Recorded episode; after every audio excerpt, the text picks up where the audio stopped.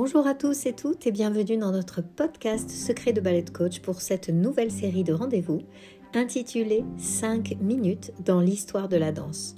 Aujourd'hui, dans ce premier épisode, plongeons ensemble dans l'époque de Louis XIV et découvrons comment la danse a brillé sous le règne du célèbre roi Soleil. Commençons par un petit voyage dans le temps.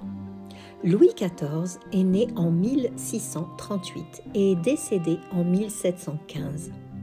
En 1643, il devient roi à l'âge de 5 ans, succédant à son père Louis XIII.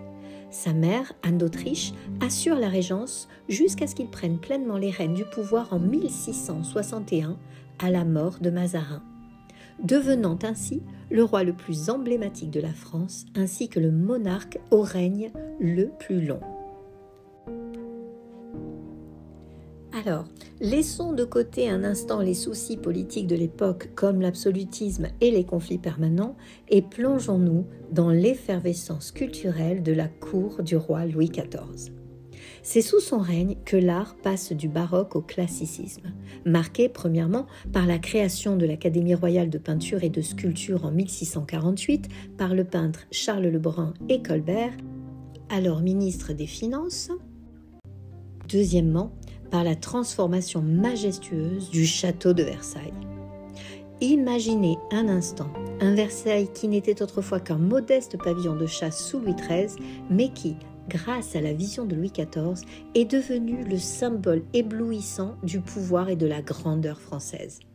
Entouré d'artistes talentueux tels que l'architecte Louis Levaux, André Lenôtre pour les jardins et Charles Lebrun, Louis XIV a façonné un lieu où la beauté et la magnificence se rencontrent. Mais attention, Louis XIV ne se contente pas de bâtir, il rêve de faire de la France le centre culturel de l'Europe et surpasser l'Italie. Ainsi, il soutient activement les arts et bien entendu la danse. Une passion qu'il chérit depuis son enfance.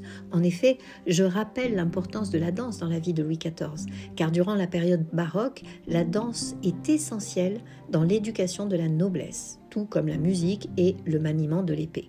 Louis XIV, évidemment, n'échappe pas à cette règle et dès son plus jeune âge, il prend chaque jour son cours de danse.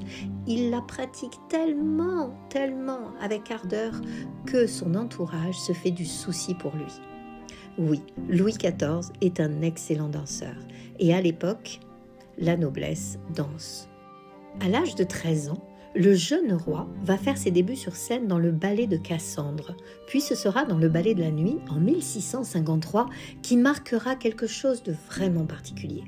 En effet, dans cette représentation, au final, le jeune roi apparaît triomphant dans un costume somptueux représentant le soleil, et c'est à la suite de cela qu'il sera surnommé le roi soleil. De plus, quelque part sur scène, dans l'ombre, on voit apparaître un jeune génie italien de l'époque qui va apporter énormément de choses à la musique et à la danse. C'est le jeune Jean-Baptiste Lully qui sera pour cette représentation un figurant parmi d'autres, mais qui après cela brillera aux côtés du roi.